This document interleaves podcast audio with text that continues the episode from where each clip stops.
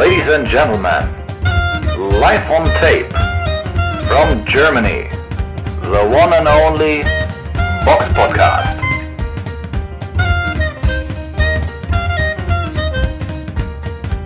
Hallo und herzlich willkommen zum Box Podcast Ausgabe 439. Heute leider nur mit mir, weil Samira verreist ist. Und da ich mir selber nichts erzählen kann, kommen wir direkt zum Rückblick. Box Podcast Rückblick aufs vergangene Wochenende. Kommen wir auf den ersten Kampf des Wochenendes. Da ist Oshaki Foster gegen Eduardo Hernandez gewesen. Der Kampf fand in äh, Cancun statt, war zu sehen auf The Zone. Und diesen Kampf hat Foster durch TKO in der 12. Runde für sich entscheiden können. Dann war eine Veranstaltung in München gewesen. Äh, veranstaltet wurde sie von P2M und sie wurde sogar live gestreamt, einmal auf dem BR24 und auf sportschau.de. Das war in der letzten Ausgabe von uns bei uns noch nicht bekannt gewesen. Ist auch relativ kurzfristig bekannt gegeben worden, aber hey, es ist gut, dass auf jeden Fall mal wieder auch deutsches Boxen frei verfügbar ist und es waren auch gute Kämpfe dabei gewesen. Allen voran natürlich der Kampf von Simon Zachenhuber gegen Emre Çukur. Der Kampf versprach schon viel Spannung und es war auch ein wirklich sehr spannendes Duell, was nicht über die volle, Punkt, äh, volle Rundenzahl ging. Zachenhuber in der Runde 6 äh, vorzeitig gewonnen, aber bis dahin hat auch Chuko ordentlich dagegen gehalten. Also es war schon wirklich ein echt guter Kampf. Zu erwähnen werden auf jeden Fall auch noch die Kämpfe von Peter Kadiro und Nina Meinke. Nina Meinke, eine Boxerin, die gefühlt ja irgendwie auf... Hallo? Nina Meinke, die gefühlt ja irgendwie auf jeder dritten Boxveranstaltung in Deutschland zurzeit boxt, ist busy, busy und hat auch hier wieder einen guten Sieg eingefahren und denke, dürfte jetzt wahrscheinlich. Katze. Und ich denke, sie dürfte hier wahrscheinlich gute Ranglistenplätze machen und dass sich mal eine Titelchance bei der IBF arbeiten kann.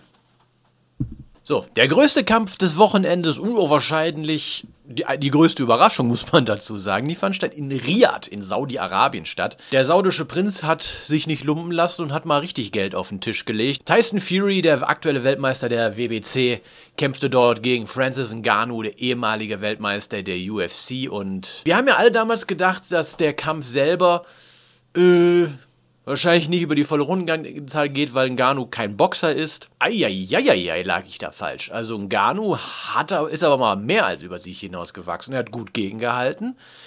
Er hat Fury in der dritten Runde sogar zu Boden geschickt. Er hat ihm auch einen guten Haken verpasst zum Kopf. Ngannou hat ihm auch einen Cut auf der Stirn verpasst, der ihn jetzt zwar im äh, Verlauf des Kampfes jetzt nicht so sonderlich beeinträchtigt hat, aber man hat gemerkt, Fury war beeindruckt und Ngannou hat mehr geleistet, als all ihm zugetragen.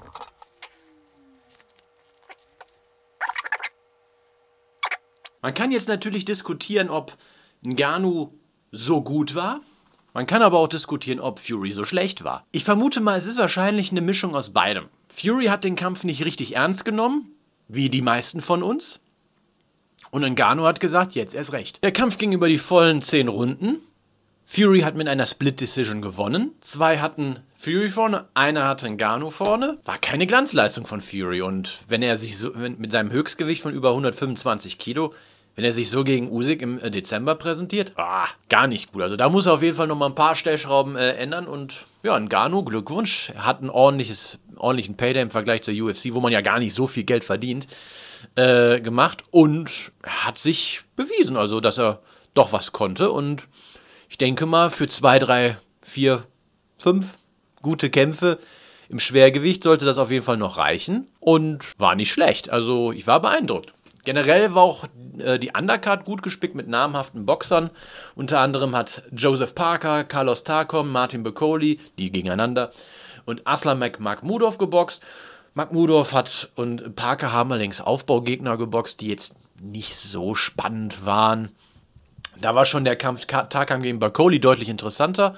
Und Bacoli hat durch äh, TKO in der vierten Runde Takam vorzeitig besiegt. Sachen, äh, die zum Beispiel einem äh, Makhmudov oder einem Tony Yoka vorher nicht gelungen sind. Also auch da Hut ab an Bacoli, auch ein sehr interessanter Boxer. Generell sollte ich vielleicht noch erwähnen, dass die Saudis ordentlich Geld in die Hand genommen haben. Also was da im Publikum rumlief, das konnte sich schon wirklich sehen lassen.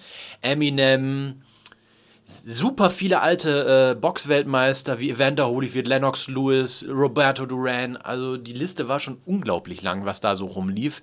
Schon sehr beeindruckend. Ja, auch Leute wie Kanye West äh, waren auch da gewesen. Alexander Usyk saß direkt hinter Cristiano Ronaldo. Da kann man nicht meckern. Äh, so einen Starauflauf hat man in letzter Zeit nicht mehr so häufig bei Boxkämpfen gesehen. Kommen wir zur Vorschau. Die Box Podcast Vorschau auf kommende Kämpfe. Ein Kampf, der zu erwähnen wäre, wäre der Kampf kommende Woche, den 4. November, an einem Samstag in Monte Carlo.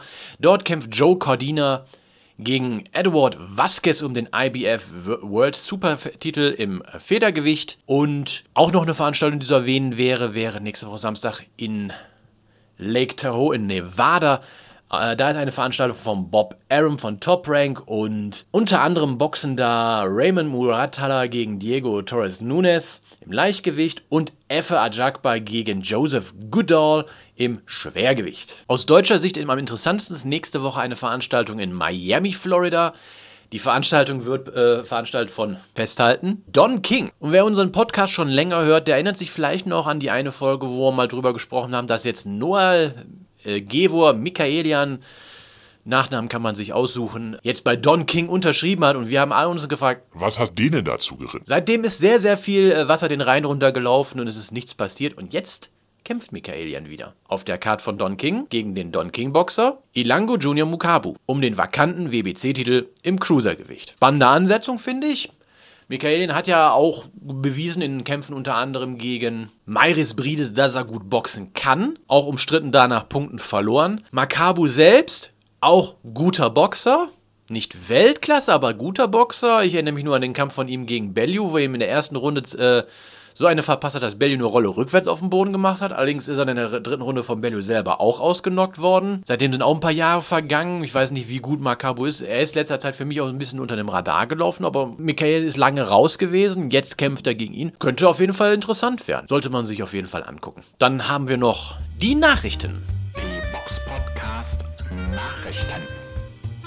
Zu erwähnen wäre, dass Jorge Lenares, ehemaliger Weltmeister in drei Gewichtsklassen, jetzt mit 38 seinen äh, Rücktritt bekannt gegeben hat, äh, nach seiner Niederlage Joe Cottrell und dem Alter. Man darf jetzt auch nicht vergessen, welchen Gewichtsklassen äh, unterwegs war. Je älter man da wird und da hat man dann die jungen Spunde, um die einem rumrennen, schwierig, von daher sehr nachvollziehbar. Und äh, es gibt einen weihnachtlichen Leckerbissen. Überhaupt generell sieht Weihnachten eigentlich für die Boxfans gar nicht mal so schlecht aus, wenn, wenn jetzt Fury gegen Usyk am 23. Dezember steigen soll. Ist es ja ganz schön, dass es so Länder gibt äh, wie äh, Japan, wo das Christentum jetzt eher weniger von Belang ist, so dass man da auch keine Weihnachtsfeiertage hat, so dass man da auch mal was veranstalten kann um die Zeit. Und zwar Naoe Inoue kämpft am 26. Dezember und macht eine Unification alle vier Weltmeistertitel in seiner Gewichtsklasse.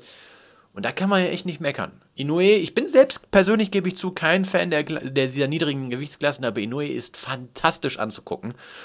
Und wenn man an einem Weihnachtsfeiertag nichts zu tun hat, freue ich mich auf jeden Fall, mir diesen Kampf anzuschauen. Damit sind wir auch am Ende dieser Folge angekommen. Sie ist etwas kurz gewesen, weil ich alleine bin, aber so ist es nun mal. Ich hoffe trotzdem, dass euch diese Folge gefallen hat.